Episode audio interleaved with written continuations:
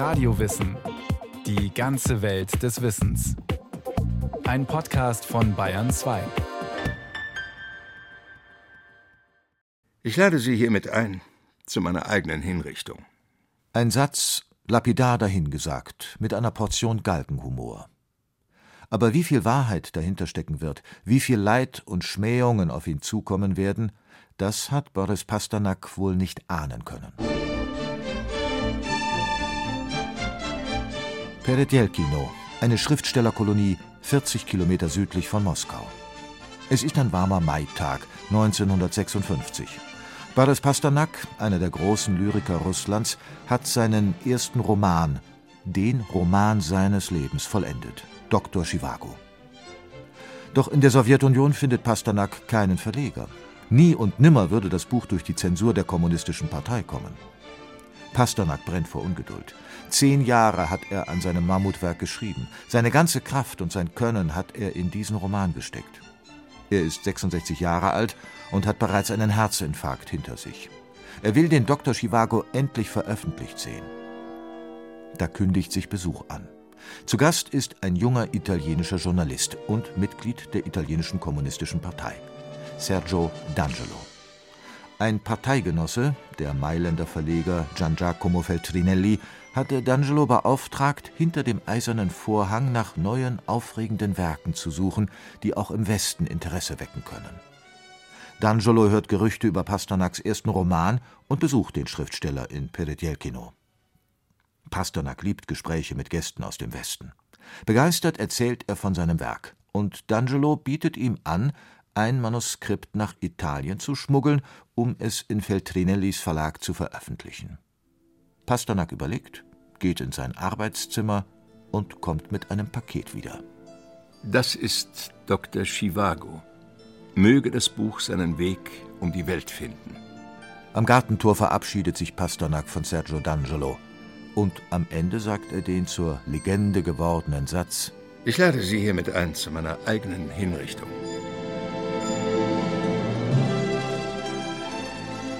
Über D'Angelo und Feltrinelli findet das Manuskript von Dr. Chivago seinen Weg um die Welt und wird zum literarischen Großereignis. Und der Roman wurde, wie man heute weiß, zum Spielball der Geheimdienste und der Supermächte. Die Vereinigten Staaten und vor allem der Geheimdienst, die CIA, waren ständig auf der Suche nach etwas, das der Sowjetunion und ihrer Ideologie einen Schlag ins Gesicht verpassen würde. Und da kam ihnen der Roman gerade recht. Iwan Tolstoi, Historiker und Journalist für den Sender Radio Free Europe, hat 20 Jahre lang die verschlungene Editionsgeschichte des Chivago erforscht. In seinem Sachbuch Der gewaschene Roman hat er die Faktenlage, die unzähligen Puzzleteile zu einem Agentenkrimi zusammengefügt über dubiose Manuskriptausgaben und verdeckte CIA-Operationen, die einem James-Bond-Film zur Ehre gereichen würden. Operationen, die das Ziel hatten, die Sowjetunion zur Weißglut zu treiben. The Khrushchev speech uh, that appeared in February of 56. 1956, auf dem 20. Parteikongress der KPDSU, hielt Khrushchev eine vielbeachtete Rede, in der er die Grausamkeiten von Stalin verurteilte und ein Tauwetter ankündigte, ein neues, liberaleres Zeitalter. Das war natürlich alles nur Gerede, aber Khrushchev bekam auch aus dem Westen viel Lob. Die CIA war nun erst recht daran interessiert, die Sowjetunion zu diskreditieren und suchte nach einem geeigneten Mittel. Da kamen die ersten Gerüchte auf über Pasternaks Roman, dessen Veröffentlichung die Kommunisten in Moskau unbedingt verhindern wollten. Ein Manuskript, das fanden Agenten bald heraus, lag in Mailand beim Verleger Gian Giacomo Feltrinelli. Und dieses Manuskript wollte die CIA unbedingt haben. The CIA decided to look for this uh, manuscript. Wie die CIA an Feltrinellis Manuskript kam, wurde nie geklärt. Aber es gibt eine abenteuerliche Theorie, die sich bis heute hält. Im Herbst 1956 will Feltrinelli das Originalmanuskript, das Sergio D'Angelo von Pasternak erhalten hat, mit der Luftpost von Mailand zum Übersetzer in Rom schicken. Doch in der Luft wird das Flugzeug umgeleitet nach Malta. Ein technisches Problem, sagt man den Passagieren. Für zwei Stunden müssen sie die Maschine verlassen. Zeit genug für ein paar Agenten in den Frachtraum zu steigen, den Koffer mit dem Manuskript zu entwenden und ihn in ein nahegelegenes Büro zu bringen. Dort werden die 600 Manuskriptseiten abfotografiert. Dann schließen die Agenten wieder fein säuberlich den Koffer und legen ihn zurück in den Frachtraum. Die Passagiere steigen wieder ein, die Maschine fliegt nach Rom. Und der amerikanische Geheimdienst hat Boris Pasternaks Roman Dr. Chivago gestohlen. Man muss immer wieder sagen, es gibt keinen einzigen stichhaltigen Beweis für diese Legende, wie ich sie gerne nenne. Aber sicher ist, der Text, den die CIA erhalten hat, ist eine hundertprozentige Kopie des Feltrinelli-Textes. Und der lag sonst eigentlich immer sicher im Safe des Verlegers. Sie gingen und gingen und sangen das ewige Gedenken. Und jedes Mal, wenn sie innehielten, schienen die Füße, die Pferdehufe, die Windstöße, den Gesang harmonisch fortzusetzen. Die Passanten ließen den Trauerzug vorüber, zählten die Kränze, bekreuzigten sich. Neugierige folgten der Prozession, fragten, wer wird beerdigt. Sie bekamen zur Antwort Chivago. Mit dieser Beerdigungsszene beginnt der Roman Dr. Chivago. Die Mutter von Juri Chivago wird hier zu Grabe getragen. Ihr Sohn ist gerade mal zehn Jahre alt. 1904 setzt der Roman ein und folgt der Lebens- und Leidensgeschichte des dichtenden Arztes Juri Chivago bis zu seinem Tod 1929.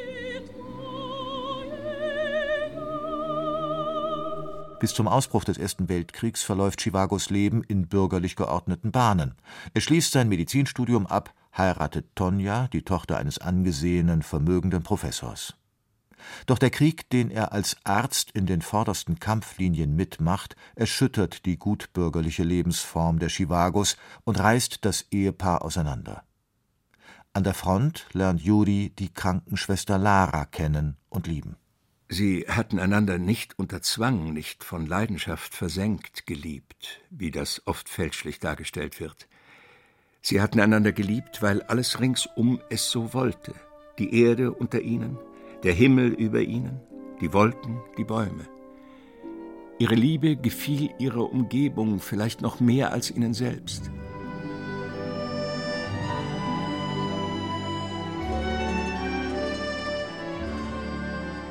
Die Verfilmung von David Lean aus dem Jahre 1965 stellt die Liebesgeschichte in den Mittelpunkt.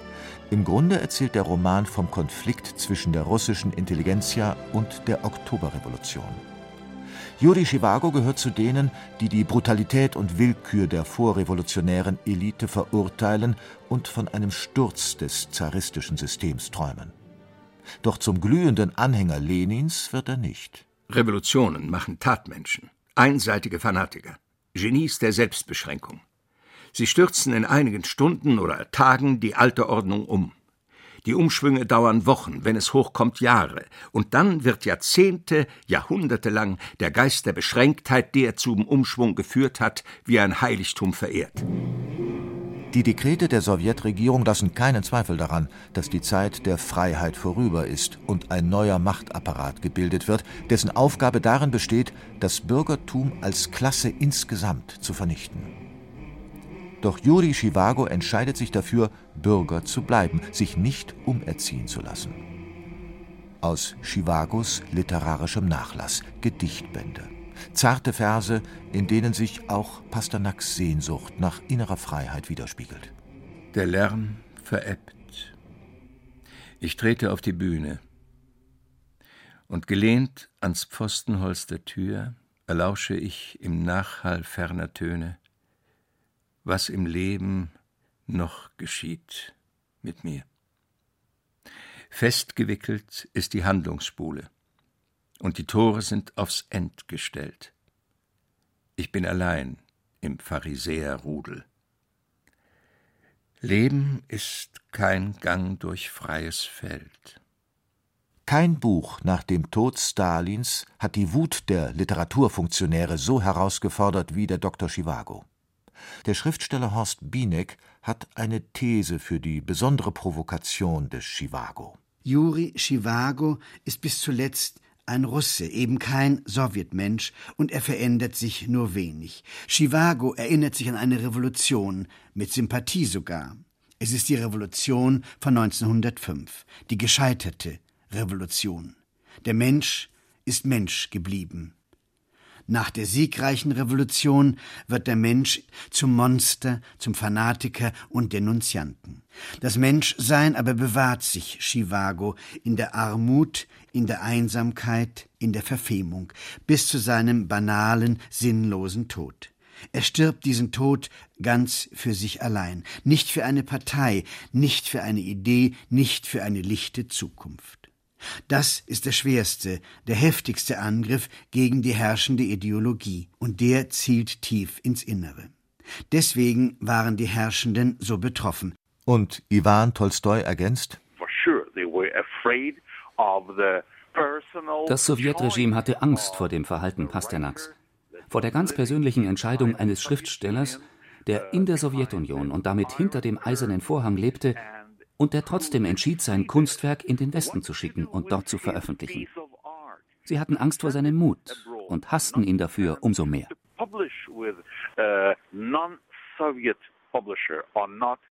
Juri konnte gut dichten und gut schreiben. Er träumte bereits seit seinen Gymnasiastenjahren von einem Prosawerk, von einem Buch aus Lebensbeschreibungen, in das er in Form versteckter Sprengladungen das Allerfrappierendste von dem, was zu sehen und durchzudenken ihm gelungen war, einbauen konnte. Aber für ein solches Buch war er noch zu jung, und so verlegte er sich stattdessen aufs Verseschreiben. Wie etwa ein Maler sein ganzes Leben lang Skizzen zu einem geplanten großen Bild entwirft.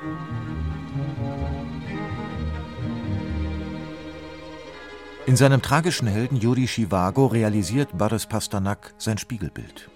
Zwar ist Pasternak kein Arzt, aber auch er liebt die Dichtkunst und träumt jahrzehntelang von einem großen Prosawerk. Und er selbst ist ein Bürgerlicher, der in seiner russischen Heimat unter Sowjetherrschaft immer ein Fremdkörper bleibt. Boris Pasternak, geboren 1890, wächst auf in einer russisch-jüdischen Künstlerfamilie.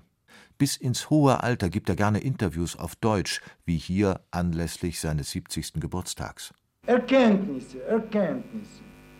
Die möchte ich in der Kunst äh, sehen, nicht Richtungen, nicht Richtungen, die ich schon äh, erprobt habe und die ich äh, kenne. 1917. Der Zar und seine Familie werden hingerichtet. Lenin übernimmt die Macht im Lande in der neuen Sowjetunion. Obwohl Pasternak von der Brutalität der neuen Regierung schockiert ist, unterstützt er die Revolution und bleibt, im Gegensatz zu seinen Eltern, in seiner Heimat, obwohl er sich dem Westen sehr nahe fühlt. Das spürte auch Gerd Ruge, der als junger ARD-Korrespondent in Moskau öfters Gelegenheit hatte, Boris Pasternak in Peredjelkino zu besuchen. Ein wunderbarer Europäer, ich weiß das noch, wie ich da in sein Haus kam. Da stand er also da auf der Treppe und sagte auf Deutsch, der konnte gut Deutsch zu mir. Sie sind der junge Mann aus Westdeutschland, der Korrespondent, so jung und schon so verdorben. Das war schon toll, da hörte man die Stimme eines anderen Russen an. Das offizielle Russland aber ging grausam vor gegen seine Dichter und Denker. Bereits seit 1934 galt die Doktrin, dass es nur eine Kunstform geben dürfe, den sozialistischen Realismus. Patriotismus und Linientreue zur Partei sind dabei ein Muss. Stalin sieht Literatur als perfektes Propagandainstrument und betrachtet seine Schriftsteller als Ingenieure für die Seele. Doch wer sich diesem neuen System nicht unterordnen will, wer keine Maschinen und Kolchosen besingen will, wird zur Schattenexistenz verdammt oder zu Schlimmerem. Pasternak hat Glück. Stalin lässt ihn verschonen. Man sagt, der Diktator schätzte die herausragenden Übersetzungen Pasternaks von Gedichten aus Stalins georgischer Heimat. 1955 hat Pasternak die Arbeit am Roman abgeschlossen. Nach etlichen gescheiterten Verhandlungen mit russischen Verlegern geht er den radikalen Schritt und gibt das Manuskript ins Ausland an den Mailänder Verleger Feltrinelli. Die Parteifunktionäre sind entsetzt, als sie davon erfahren. Erst schreiben sie Bittgesuche, dann offene Drohbriefe an Feltrinelli. Schließlich wird sogar Pasternak von der Partei gezwungen, ein Telegramm nach Mailand zu schicken, mit der Anweisung, den Druck des Dr. Chivago unverzüglich zu stoppen. Die Politfunktionäre fühlen sich erleichtert, aber die Genossen und ihre Geheimpolizei wissen über ein entscheidendes Detail nicht Bescheid, wie Iwan Tolstoi erzählt. Pasternak hat Feltrinelli zu Beginn ihrer Abmachung eine Botschaft in eine Zigarettenschachtel gekritzelt. Darauf stand: Nur wenn ich Ihnen auf Französisch schreibe, dann befolgen Sie bitte meine Anweisungen, denn nur dann ist es ehrlich gemeint. Erhalten Sie aber Anweisung in einer anderen Sprache, dann ist der Zettel nur eine Farce.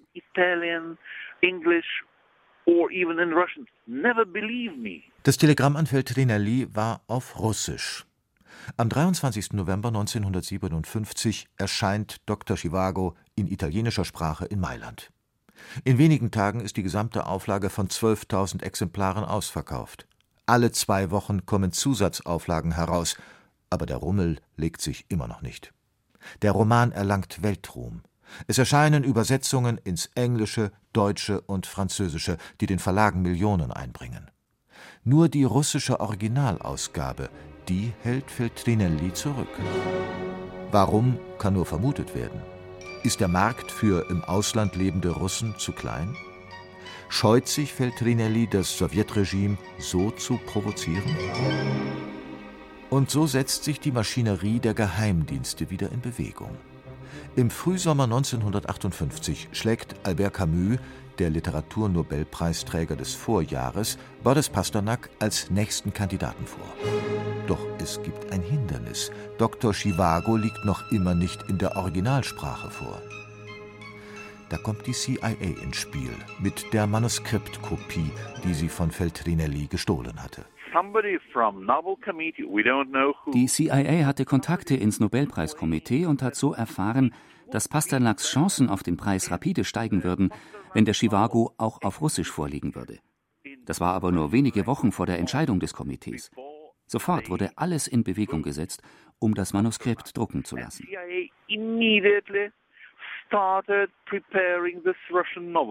Innerhalb von zwei Wochen ließ die CIA die russische Erstausgabe aus dem Boden stampfen und schickte sie nach Stockholm ans Nobelpreiskomitee.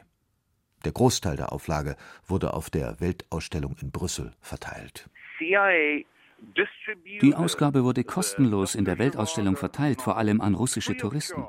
Natürlich war das eine politische Handlung, um die Sowjetregierung so richtig zu verärgern.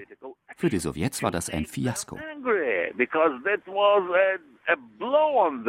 Die schwedischen Akademiemitglieder sehen nun keine formellen Hindernisse für Pasternaks Auszeichnung mehr.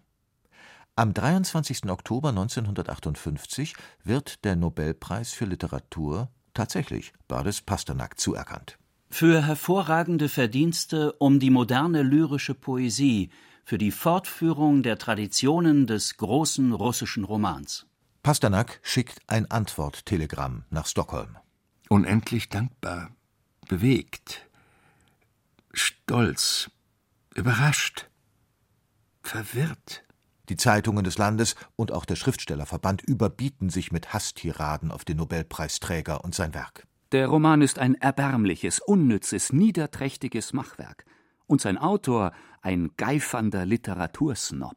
Pasternak bestätigt mit seinem Geschreibsel, dass er in unserem von Aufbaupathos einer lichten kommunistischen Zukunft erfüllten Land nichts anderes ist als Unkraut. Ein Vaterlandsverräter. In Anbetracht des politischen und moralischen Verfalls Boris Pasternaks, seines Verrats am Sowjetvolk, an der Sache des Sozialismus, des Friedens und des Fortschritts, eines Verrats, der im Interesse des Kalten Krieges mit dem Nobelpreis honoriert wurde, spricht das Vorstandspräsidium des Schriftstellerverbands Boris Pasternak den Rang eines Sowjetschriftstellers ab und schließt ihn aus dem Schriftstellerverband der UdSSR aus.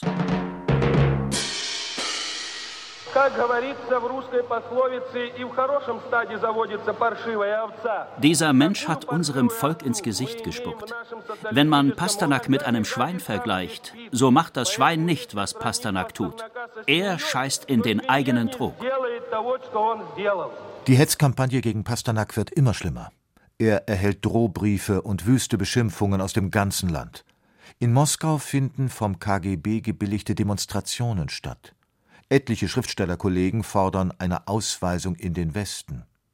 Doch Pasternak kann und will seine russische Heimat nicht verlassen. Schweren Herzens macht Pasternak das entscheidende Zugeständnis an die Sowjetregierung. Er lehnt den Nobelpreis ab. Telegramm an die Schwedische Akademie Stockholm. Mit Rücksicht auf die Bedeutung, die in der Gesellschaft, der ich angehöre, dieser Auszeichnung beigemessen wird, muss ich auf den mir zugedachten unverdienten Preis verzichten. Ich bitte Sie, meinen freiwilligen Verzicht nicht für eine Unhöflichkeit zu halten. Gezeichnet Boris Leonidowitsch Pasternak. Pasternak kann in seiner Heimat bleiben, aber die Nobelpreisaffäre hat viel Kraft gekostet. Nicht einmal mehr zwei Jahre hat er zu leben. Im Juni 1960 stirbt Boris Pasternak, gezeichnet von Lungenkrebs und einem weiteren Herzinfarkt, im Alter von 70 Jahren. Auch nach seinem Tod bleibt Pasternak für Jahrzehnte ein verfemter Autor. Wer beim Lesen des Chivago erwischt wurde, musste mit Lagerhaft rechnen. Erst 1988 durfte Dr. Chivago offiziell in der Sowjetunion erscheinen.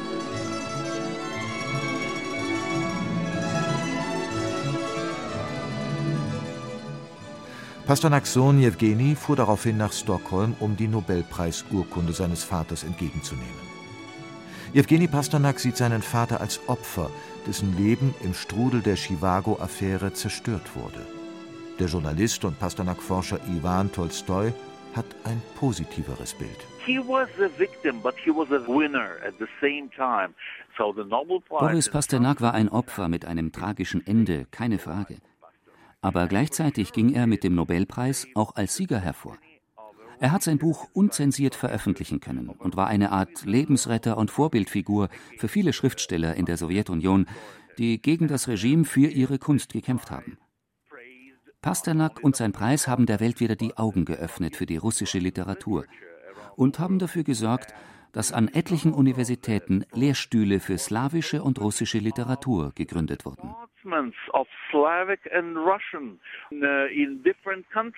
Seinen Kampfgeist behielt Pasternak bis zuletzt. Wenige Monate vor seinem Tod überreichte er einem britischen Journalisten ein Gedicht, das in westlichen Zeitungen prominent gedruckt wurde. Ein Abschiedsgruß und ein letzter Beleg für die innere Freiheit, die sich Boris Pasternak trotz allem bewahrt hat. Sein Titel? Der Nobelpreis. Bin am End. Ein Tier im Netze. Fern gibt's Menschen, Freiheit, Licht. Hinter mir der Lärm der Hetze. Und nach draußen kann ich nicht. Was verbrach ich an Gemeinem? Ich ein Mörder? Ein Popanz? Ließ die ganze Welt nur weinen, ob der Schönheit meines Lands. Doch auch so, schon nah am Sarge, glaub ich, eine Zukunft winkt, wo die Macht des tückisch Argen vor dem Geist des Guten sinkt.